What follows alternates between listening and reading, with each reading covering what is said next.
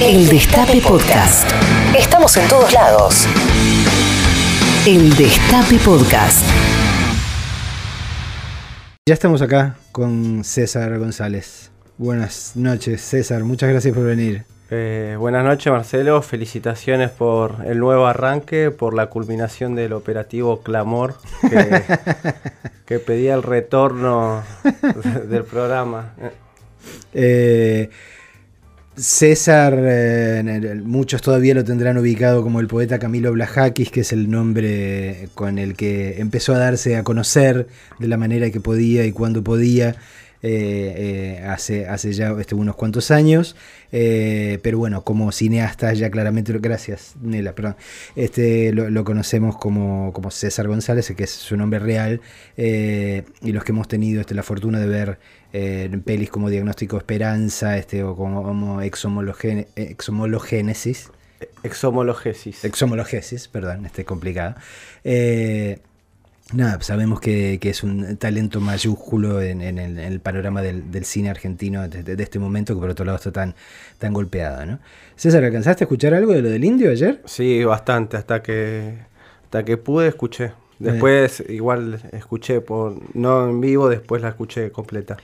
Eh, este, ahora nos estábamos riendo con César porque acá están las pantallas de la televisión prendida y vemos como siguen rebotando las palabras del indio este, en los distintos canales de televisión este, y salen ciertos espadachines a tratar de cruzar lo que dan vergüenza, verdaderamente.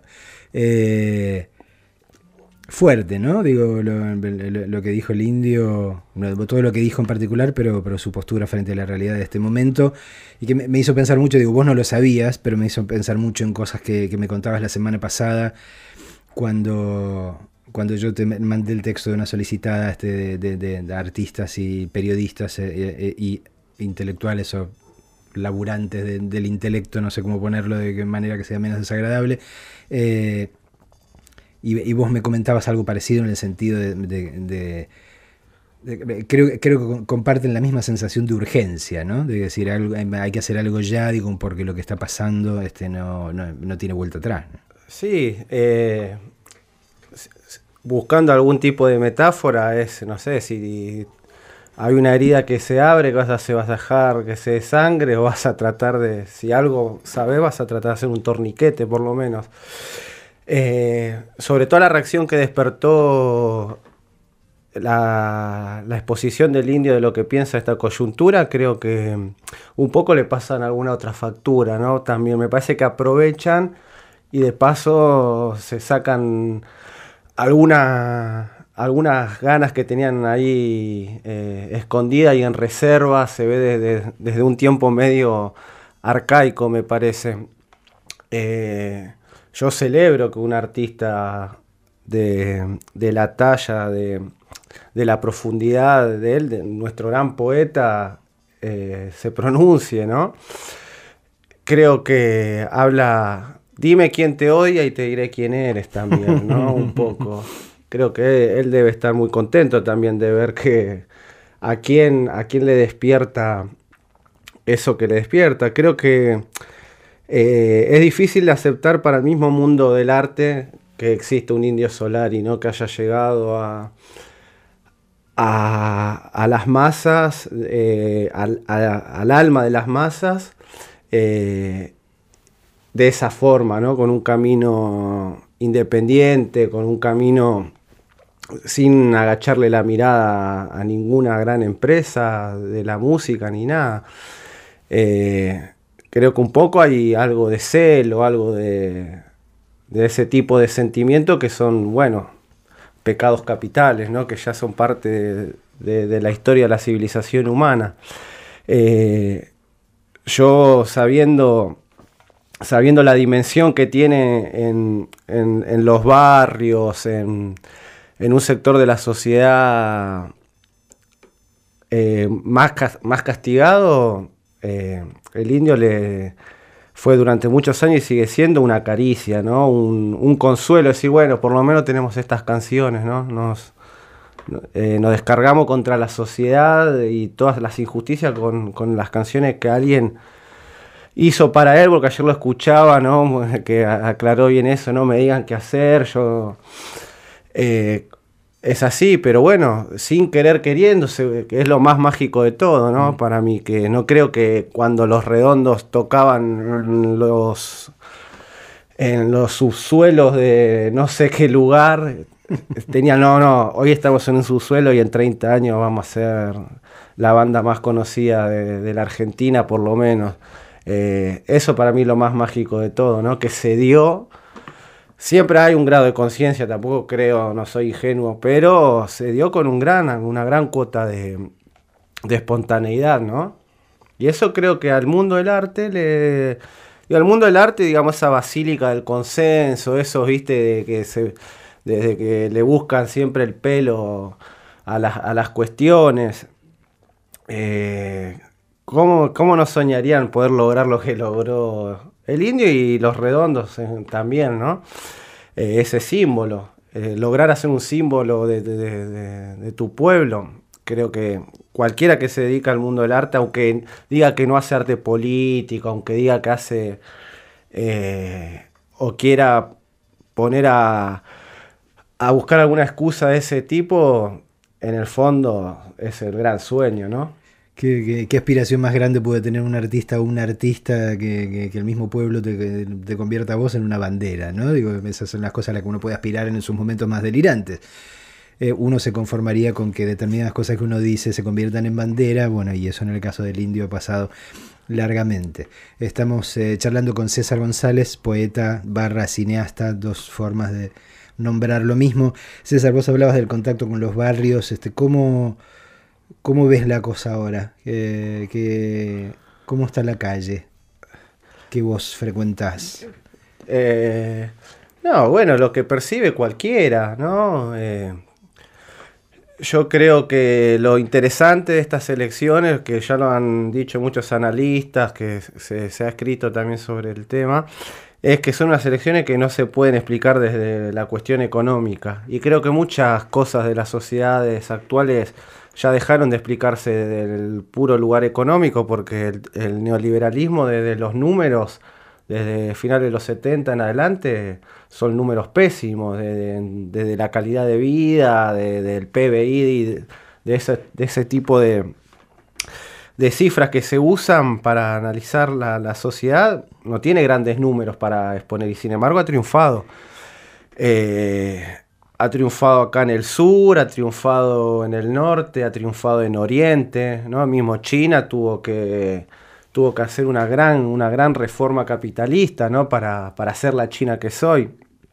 Y neoliberal, y de flexibilizaciones laborales y de ultracontrol social, ¿no?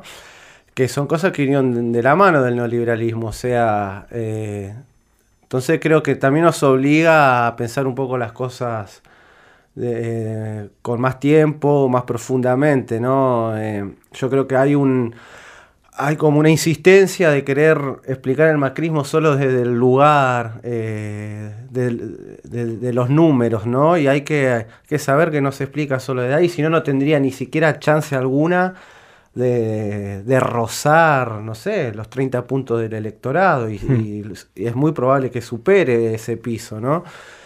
Eh, yo veo, por ejemplo, la cuestión, salió una nota hace unos días en, los medios que se había hecho una convocatoria para trabajar en, una cárcel, por ejemplo, creo que era en Olmos, en, La Plata. Y había cuadras y cuadras de cola. Y, oh, y la tentación eh, de, los sectores progresistas, de izquierda, es rápidamente si, bueno, se entiende en un contexto donde ha crecido la desocupación, ¿no? Eh, es la tentación más rápida, pero en los 90 también fue más o menos parecido. No sé si tanta gente tenía un sentimiento de eh, querer hacerse policía y un respeto por la institución o a una filosofía policial, era todo lo contrario, ¿no? Había un, folclore antipolicial. Mm. Hoy, hoy cambió. Eh, y, y, lo veo en los barrios mismos eso, ¿no? Un montón de, de formas de ser, de, modelos de subjetividades que, no se explican solo desde la cuestión del dinero. Mucha gente es ocupada que, repite los discursos de mano dura. gente que la está pasando muy mal desde lo económico tiene los discursos más reaccionarios, ¿no? Eh, creo que hay, que hay que esforzarse un poco más para pensar el ascenso de, la derecha tan reaccionaria de estos tiempos. Big Bang, la rebeldía como método de conocimiento. Estamos charlando con César González y yo tiro, este, obviamente poeta y cineasta, imagino que hay alguno este, que, a lo mejor no, tiene clara su trayectoria, y en este país vos sabés cómo es, uno tira poeta, cineasta, y decís poeta, piensan que soy algún egresado de Puan, este, cineasta, decir algún chico de la FUC, de alguna de, las academias este, caras de estudiar cine en este país, eh, y vos llegaste, vos te convertiste en poeta y en cineasta, pero tu trayectoria no puede ser más distinta, ¿no? Sí, sí, sí. Eh, es lo que, lo que me tocó. nadie elige dónde nacer, ¿no? Pero sí, una trayectoria distinta, seguro. Eh, digamos, hubo, hubo poesía villera, por ejemplo, en los 70. Hay varios desaparecidos que eran de la Villa 31, por ejemplo. Pero bueno, creo que también esa ausencia fue lo que también me, motivó, ¿no? Eh, la tanta carga negativa eh, me, transformó en una carga positiva a mí, es decir, encontrar siempre en la poesía algo que, que separado, que entramos en una discusión también, ¿no? Porque tampoco creo que exista un, un modelo de qué sería la poesía popular o o qué sería la, verdadera poesía o, la poesía sucia, ¿viste? Esa, no, no, me, no, me gusta entrar en esas definiciones. Eh, yo creo que también lo, hemos hablado, no, depende de, escribir, no depende de un formato literario la poesía, ¿no? Es una forma de encarar el día a día es una forma de enfrentarse a la existencia para mí, la, poesía, ¿no? Claro, pero tenés que llegar a descubrirla como una posibilidad, ¿no? Digo, una, una de las cosas que yo intentaba hablar con el indio ayer, le decía, hay determinados, hay tiempos en los que las cosas están de tal modo, este, y digo esto y pienso en las cosas que estamos viendo este, en la televisión alrededor, este mañana San Cayetano, eh, la gente que va a rogar por trabajo más que nunca, la, falta de medicamentos para la gente que tiene HIV, digamos, es una situación de emergencia social este, que verdaderamente no vemos desde hace 20 años. Eh, y en este contexto del que veníamos hablando antes también, donde o no tenés laburo o tenés seis laburos y teniendo seis laburos no llegás ni a fin de mes, este, eh, es muy difícil que en la vida cotidiana de uno haya un espacio para la belleza, ¿no? Porque no lo hay, porque estás corriendo todo el día, este, porque estás este, con una nube negra eh, que te sigue a donde vas. Eh, y sin embargo, eh, la belleza consigue pasar esas barreras que son fuertísimas, ¿no? hablando con el indio, yo le decía, digo, mira, los 90 eran una época de mierda este, fenomenal, este, donde, donde los pibes y las pibas están en una situación este, verdaderamente límites sospechados por el simple hecho de ser. Y aún así tus canciones les llegaron, ¿no? O sea, vivían este, cascoteados este, y perseguidos, este, y y discriminados. Y tus canciones, que no son precisamente poesía popular, eh, eh, llegaron, pasaron todas estas barreras y les dijeron lo que necesitaban oír. Eh, en algún sentido, vos sos uno de esos pibes también, este, por, por generación. Estabas en una situación en la cual podrías haberte justificado como decir, loco, ¿de qué belleza me hablas este, si yo estoy viviendo como estoy viviendo? Y sin embargo, ahí hubo una ventana que se te abrió, ¿no? Este, y empezaste a considerar que la poesía era una, forma de, vivir que hasta entonces no habías considerado posible. Obvio, y en el, en el lugar menos indicado, ¿no? Eh, en un lugar donde me, gusta mucho esa imagen de cómo igual la, la, belleza se abre camino, ¿no? Eh, es como, como esa, ese pedazo de, hojita que crece en medio de dos baldosas, vos decís, pero si hay cemento, ¿cómo saliste por acá?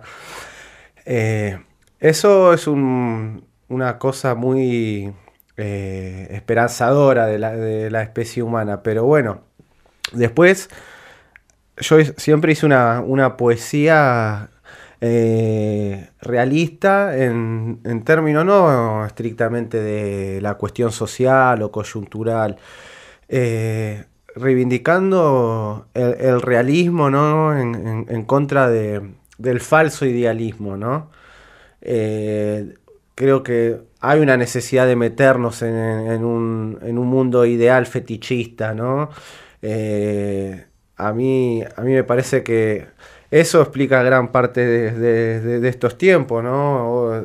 eso que habla Marx del fetichismo de la mercancía, ¿no? Que creemos que las mercancías se hacen solas, que los productos se hacen solos, que no, no hay fuerza humana atrás, ¿no? Eh, borrarle el rostro de, del esfuerzo físico a, las cosas y como que las cosas aparecieron... Eh, desde el más allá y se van, ¿no? Y se, y se fuman. Desde ese lugar realista o materialista, quizás en otro momento de la historia tenía un poco más de sentido ese término. Y también realista por el triunfo que hubo en, eh, a finales por lo menos del siglo XX de, la expresión abstracta, ¿no? Del expresionismo abstracto en la pintura y que se fue trasladando a otros lados de, a otros géneros artísticos. Eh, digamos, era necesario romper en algún momento con el realismo, fue un paso muy importante, pero terminamos en, en la abstracción porque sí, ¿no? Eh, creo que también en, lo, en, esta, en esta presencia tan material justamente del indio en, la coyuntura política, trae, trajo también este debate, el artista y la cuestión política, que y el arte y la política que son siempre para mí obviamente eternamente estarán en contradicción y eso es lo interesante que tiene, la contradicción que hay, ahí. Eh, hoy leía, van estos días, eh, estuvo acá en Argentina Marta Rosler, que es una crítica, una crítica de arte, eh, ultrafeminista, que tiene una muestra en el, Museo de, la UNTREF. y ella decía que el arte en sí es inofensivo para cambiar las cosas. Hay que hacerse cargo de eso, ¿no? De que lo que le cambia a la gente la vida es una medida económica, es una, una gestión de, gobierno orientada hacia, hacia cierto lugar o hacia tal otra. Eh, y, creo que es verdad que si un arte es muy literal, tampoco conmueve. Si el, ¿no? el arte que te dice, bueno, todo es injusto y todo, y el espectador, sí, sí, ya lo sé. ¿no? Eh, ¿En dónde está todo? En la forma en, las formas. Y, ahí hay una discusión y hay que volver a, trabajar ahí. No, no hay que dejarle la formalidad y el trabajo formal a una supuesta élite del pensamiento, no necesariamente e, económica como que no, es imposible que meter la profundidad artística en ciertos terrenos. Sí, sí, pero bueno, que, cómo lograrlo que no sea eh, literal ya Rancière dice algo muy interesante que es re simple la frase, dice, la mejor forma de entender lo real es ficcionándolo. A veces pienso que la, mejor manera de pensar que yo tengo por eso es escribir ficciones, ¿no? Eso cuando necesito resolver algo este, que no me deja dormir, la única forma es crear una, historia. Y es, muy probable que nosotros, los lectores, te entendamos mejor lo que querías decir quizás ahí que, si, fuese un ensayo. yo creo que hay una especie de complementariedad, eh, digo, muy, muy claramente lo que te cambia la vida, este concreta es una medida económica, como vos decís.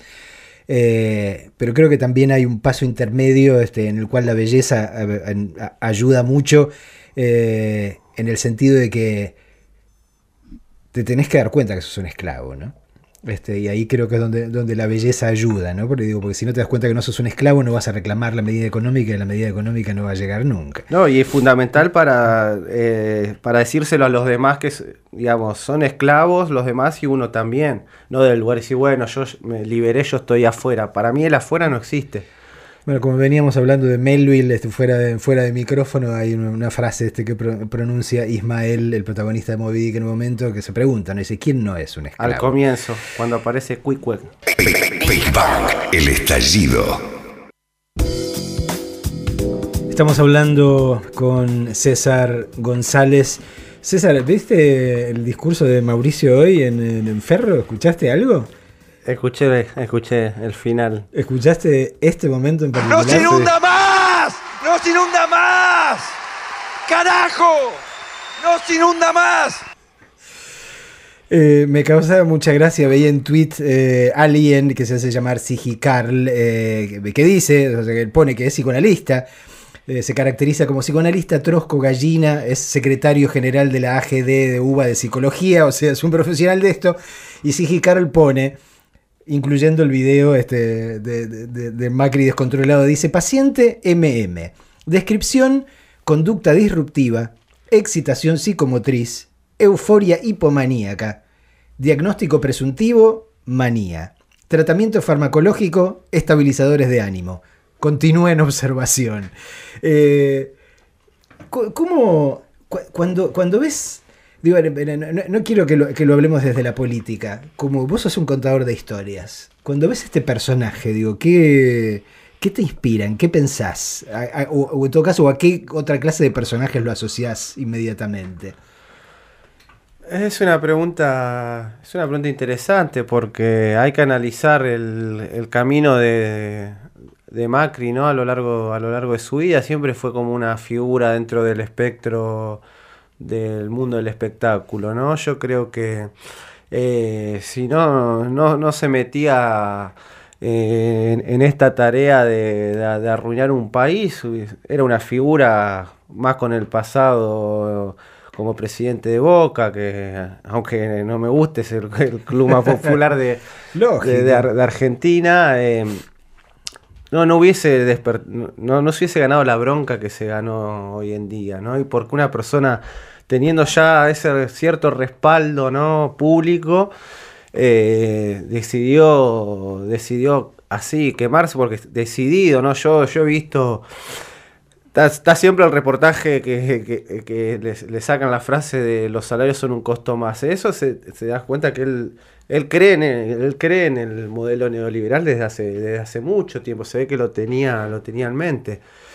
Eh, creo que ¿no- sí, es muy ¿no- interesante. ¿No crees que, que de alguna forma es, es casi preliberal este, lo de Mauricio? Porque digo, más que. Yo creo, yo creo que es sobrevalorarlo, digo. Yo creo que en la cabeza de, de, de- de Mauricio Mauri lo que hay es una gran estancia. este, la cual él es el patroncito, obviamente, y el resto es el personal, es un personal, por eso, con el personal de las estancias, le pegas un- una patada en el ojete, lo echás, lo decís, lo sacás, sácmelo de acá, retirate, personal que sabes que no tiene este en el campo, sabes cómo es, o sea, Sí. cero derechos, este, cero reclamo de, de nada, entonces por eso me parece que es más, casi te diría feudal que neoliberal. No, a- eh, algo de modernidad tiene porque él se deja coachar, se Eh. ve que es leal a su a la cuestión del coacheo, ¿no? Ahora eh, quien, los- quien lo estará coachando le habrá dicho ahora la, la interpretación actoral va por este lado, ¿no? Y en otro momento era de, de otro tipo. En ese sentido es como ah, eh, es eh, no sé cómo, pero interpre- interpreta bien lo que ya interpretaron ¿no? los laboratorios de, de- del pensamiento, digamos. No, no hay que, para mí no hay que subestimar, si bien es, es- eh, obscena la, la imagen, yo no creo que la a veces escucho una euforia. Digamos, le está hablando a, a- a su núcleo, a su núcleo duro, ¿no?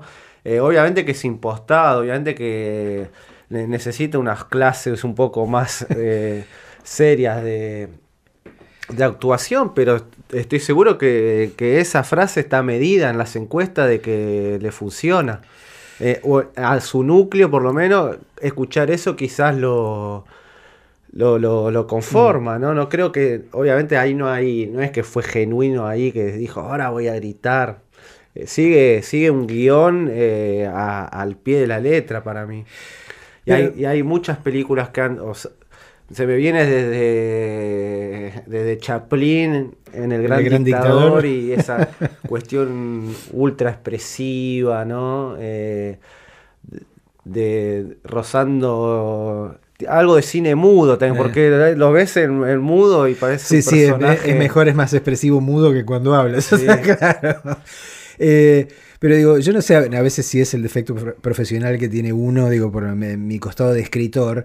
eh, digo, uno repara en determinadas cosas que decís, o sea, es cierto todo lo que vos decís, obviamente está, está coacheado hasta la manija, es difícil a esta altura del partido de, saber hasta qué punto este, sigue estando coacheado o, se está saliendo de madres, pero incluso eh, incurre todo el tiempo en gestos que uno dice, hay una disociación feroz entre este muchacho y la realidad, ¿no? Hoy mismo, digo, en ese contexto en el que estaba, ahí lo estábamos viendo por la televisión 5N, miralo. Eh, bueno, ahora, justo lo sacaron. Ese gesto que hace con las dos manos en la oreja como para escuchar lo que la gente grita, que es lo que se llama en la cancha, te llaman hacer el topollillo, como las orejitas del topito aquel este que, la generación este mi generación este veíamos cuando cuando éramos niños es un gesto que hablando de Boca Juniors Riquelme le dedicó a él cuando era presidente de Boca, este, cuando le estaba reclamando guita, porque le tenían... Entonces, eh, hay un lugar donde yo me pregunto, digo, este tipo debería saber esto, este tipo no puede saber esto, y este tipo, hay una parte de la realidad que no consigue registrar, no consigue registrar que está usando un símbolo que se convirtió en símbolo en su contra. Sí, sí, representa una especie de justicia poética cuando Riquelme hizo eso, ¿no? Un símbolo de, rebeldía, de rebeldía plebeya frente al palco del emperador. Exactamente. Es, tipo gladiador tirándole la, espada al emperador romano. Em, y que... Pero bueno, sí, e, es verdad que es de un son gestos de alguien que no, no simplemente se queda en ese cocheo, sino que también decide activar y, decir, bueno, me la juego, me la juego con, con esto. Sí creo que más en estos días previos hay que, hay que ser lo, más... Em, hay que disuadir, hay que intentar de, ser un poco más eh, paciente, ¿no? Porque para tratar de convocar a, una gran masa, creo que hay de, gente indecisa incluso, ¿no? Eh, ¿Y por dónde? Porque e, es una, obscenidad del poder eh, que nos pone, estamos ante, yo puse en Twitter, ¿no? Hay que ponerse la campera de la historia un poco, ¿no? Y entender qué es lo que está en juego, en juego no es simplemente algo nacional, lo que pueda pasar acá eh, va va a ser un viento de cola para por lo menos la región latinoamericana, ¿no? Mismo para las elecciones en el 2020 que hay en Estados Unidos, ¿no? Yo creo que si las elecciones argentinas hubiesen sido posterior a las elecciones en Estados Unidos, donde todo pareciera que vuelve a ganar el Partido Demócrata, republicano. no, el demócrata que se va a Trump, ¿Vos decís? El año que viene, para mí, sí, sí, sí, lo que vengo leyendo. Eh, depende mucho de lo que hagan los demócratas, ¿no? Que no cometan los errores que cometieron con Hillary Clinton. Eh, que, digamos, está teniendo mucha resistencia, digamos, ¿no? han surgido nuevas figuras incluso en Estados Unidos. Pero así incluso eh, Trump en el 2020 seguramente va a ser más moderado porque va a querer ganar o no sé qué. Ahora están jugando no, todo en Argentina. No es que lo están tomando como, bueno, lo que pase en Argentina no, no nos importa. Y es interesante eso, saber que el pueblo argentino eh, tiene, tiene un respeto en los otros pueblos del mundo, ¿no? Como que también van a estar mirando a ver, dale, saquen, saquen a ese muñeco de, de una vez. Después seguirán los problemas a partir del 10 de diciembre si cambia el gobierno, no vamos a estar en el mejor de los mundos ni ni yo, soy yo soy escéptico, yo no espero de un gobierno, un gobierno es un gobierno, es un, poder, un poder jerárquico. Eh, no, no soy como muy optimista de que van a seguir habiendo muchas cuestiones, ojalá que en muchas se cambie de verdad, espero, porque sería una desilusión muy grande en lo personal, sobre todo en la materia de seguridad, creo que se necesita un cambio de lo que hizo el macrismo, un volantazo. Sé que no puede ser un volantazo así de una, porque hay una parte de la sociedad que en los mismos barrios reclama ese modelo de seguridad, pero ojalá, porque sería una desilusión si se siguen esas direcciones, ¿no? Eh, los barrios están, están rebalsados de gendarmería nacional, se, vive, se vive horrible. Se vive horrible. Que vos vayas a comprar el pan y te, te revise la gendarmería cuando vas, cuando volvés decir dónde vivo, ¿no? Eh, eso pasa. y ya nos acostumbramos, se naturalizó esa vida en muchos barrios. Y la gendarmería no entró con este gobierno, ya estaba desde antes y a este gobierno le vino de 10, como, ah, bueno, nosotros nos fuimos, ¿no? Pero Mm. cambiaron, no era lo mismo, no era la, la- la- la presencia, no era de la misma manera. Y si había algún exceso y si había algún tipo de caso relacionado a la tortura, uno, uno podía quejarse, uno podía denunciar y tener una respuesta, ¿no? Hoy no. ¿Quién? ¿Quién te va a dar la respuesta? Se te ríen en la cara. Yo casi ni salgo por mi barrio por eso.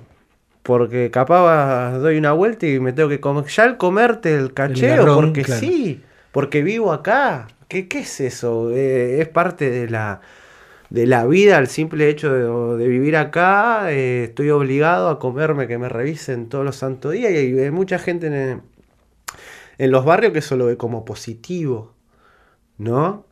Eh, que fue como una mejora para el barrio. Para mí no, para mí es, es la vida llevada a su faceta más, más, más elemental, ¿no? Es decir, tengo que vivir adentro de mi casa eh, porque no, no sé por qué, pero soy peligroso, ¿no? Eh, es- eso espero, no creo que cambie, te digo, tampoco voy a- me voy a poner en un lugar eh, ingenuo.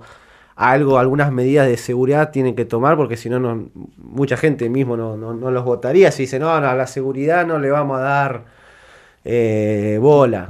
Ya vemos que eso, eso fue, jugó en contra, ¿no? Incluso. Pero bueno, sí, sí hay, hay que seguir trabajando para que a mí, digo, en este momento del siglo XXI, yo no me quiero conformar tampoco con un modelo... Igual hoy en día ya una socialdemocracia es un montón para este contexto mundial, ¿no? Pero digamos, ¿cómo se han perdido los, los grandes relatos, ¿no? Hay que volver a, sembrar mitos, me parece, ¿no? Hay que volver a sembrar una épica. Creo que esta campaña le faltó cierta épica, pero creo que era necesario que sea así, ¿no? Eh, no hubo la épica militante de, de otros momentos, ¿no? Fue todo como muy light porque de esa forma se gana también, ¿no? Eh, eh, la, igual, la igual batalla que fal- faltan meses para octubre todavía. Sí, para sí, que sí, suba sí. la temperatura. Estamos No, charlando. obviamente que si se gana va a ser qué fiestón, ¿no? Uf. Digamos, por lo menos eso seguro. eh, eso del, de- de- del barrio este sembrado por miembros de la gendarmería, este, y revisándote, cacheándote, revisando este, las bolsas del pan y todo eso.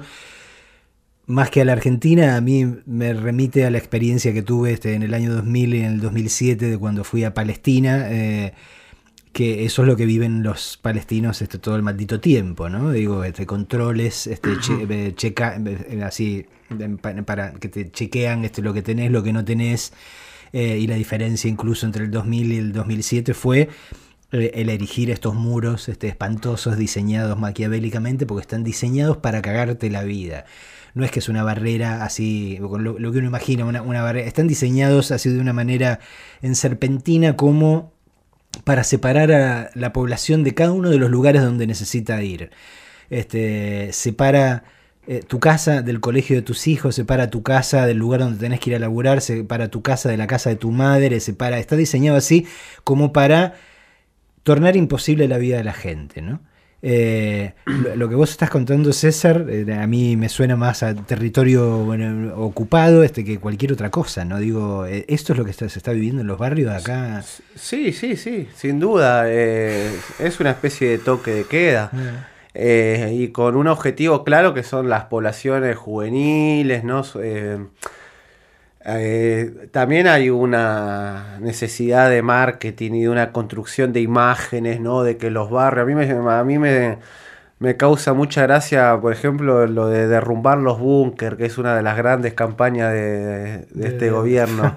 O sea, derrumbás una casa, ¿no? Der- derrumbás un, un- un espacio, ¿por qué no lo reconvertís? Un kiosquito. este, ¿Por qué no lo eh, reconvertís en todo caso, no? Pero el, el nivel... O sea, no es muy diferente porque, o sea, el, el- el peronismo construye su mitología con los cabecitas negras, con esos sectores, ¿no? Eh, e- es como el, el pueblo elegido, ¿no? Es el... eh, en cambio, e- e- este modelo es todo lo contrario, ¿no? Es el, el- el pueblo elegido para hacernos mal, ¿no? Como el pueblo enemigo y, el, del barrio enemigo dice, estoy maldito, tengo una maldición, soy pobre, vivo en una villa, es un karma que estoy pagando, no sé qué. Decís, la gente se acostumbra a esto y la gente lo vive como si lo mereciese. No, voy a absolutizar, pero el sentimiento más así eh, que uno, uno percibe es ese. Eh, quizás un poco más. La gran diferencia con Palestina, la resistencia del pueblo, justamente de eso. El pueblo palestino no se acostumbró, levanta la cabeza, ¿no? resiste y su resistencia es un, es un ejemplo para, la humanidad y es poesía pura esa resistencia palestina. Eh, no es que gracias o no es lo que nos tocó, es una maldición. No, no, no.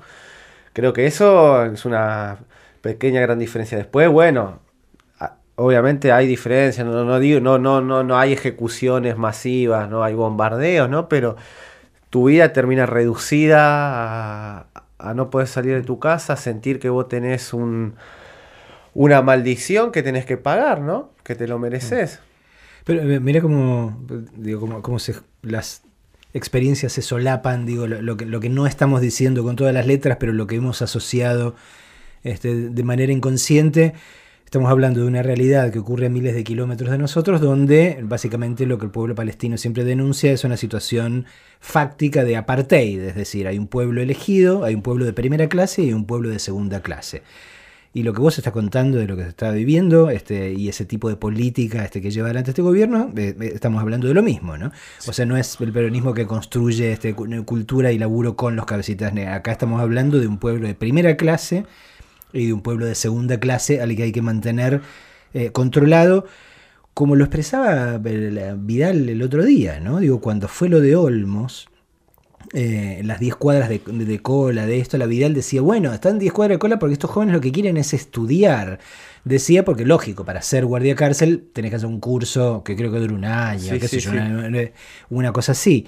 Este, eh, pero entonces ahí te acordás de la declaración ya histórica de la Vidal cuando dice, ¿para qué queremos universidades este, en la provincia de Buenos Aires si los pobres no, llegan nunca a la universidad? Entonces acá está otra vez la marca de los ciudadanos de primera clase y los ciudadanos de segunda clase. Los ciudadanos de primera clase pueden ir a la universidad, los ciudadanos de segunda clase pueden estudiar para ser guardia cárceles. O presos o guardia cárceles. Eh, ese, es el menú genérico que nos presentan como opción de vida. Sí, sí, y creo que la construcción eh, bien, bien, bien simbólica, que para mí la política justamente se define ahí, más que en los hechos casi, eh, de tienen la culpa de, o sea, hay cierta gente que tiene la culpa, es la gente que no quiere trabajar, es la gente que tiene todos los, males, ¿no?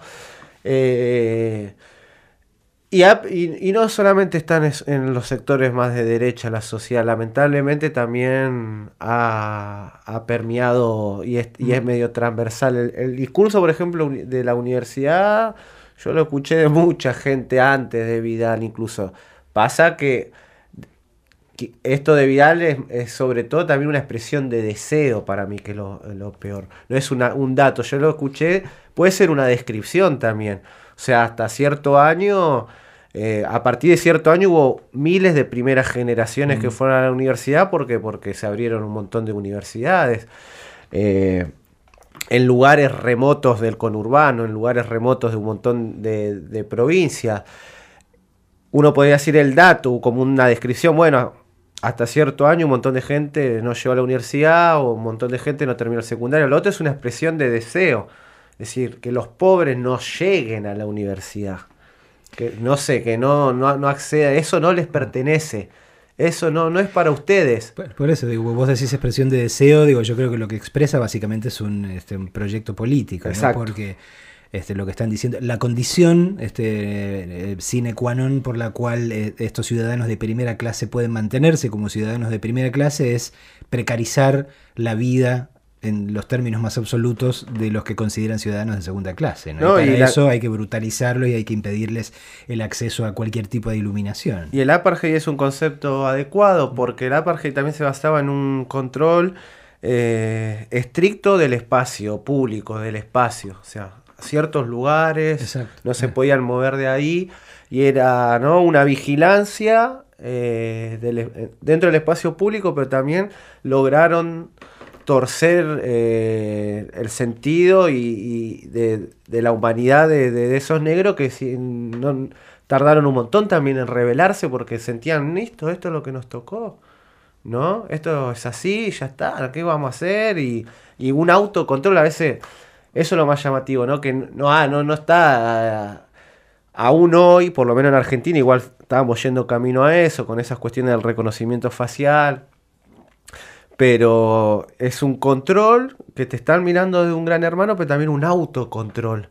¿no? Se ha metido en la subjetividad, ¿no? En uno ser un policía de, De sí mismo. de sí mismo. Big Bang. Happy Hour para el alma. César González, antes de que te vayas, ¿en qué andas? ¿Qué podemos esperar? No, bueno, eh, intentando producir como siempre. Ahora se viene el estreno de Lluvia de Jaulas en octubre en el Doc Buenos Aires, que es una muestra de cine que se hace acá en Capital, en la Sala Lugones, en la Alianza Francesa. La película eh, también hecha independiente, con un, formato que dialoga con el documental, con la ficción, con más experimental que las anteriores. Eh, escribiendo de a poco un nuevo guion y editando otra película. Así que como dentro de lo que me da el tiempo, estoy con esos tres. Y también escribiendo, preparando un nuevo libro de poesía.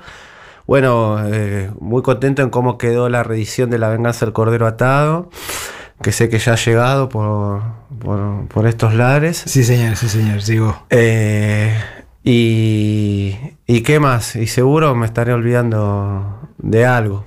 Bueno, mirando, mirando también, siempre mirando lo que hacen los colegas, ¿no? Me, me- gusta mucho mirar películas de toda época, pero bueno, es parte también del trabajo, observar y conocer lo que hacen los demás, ¿no?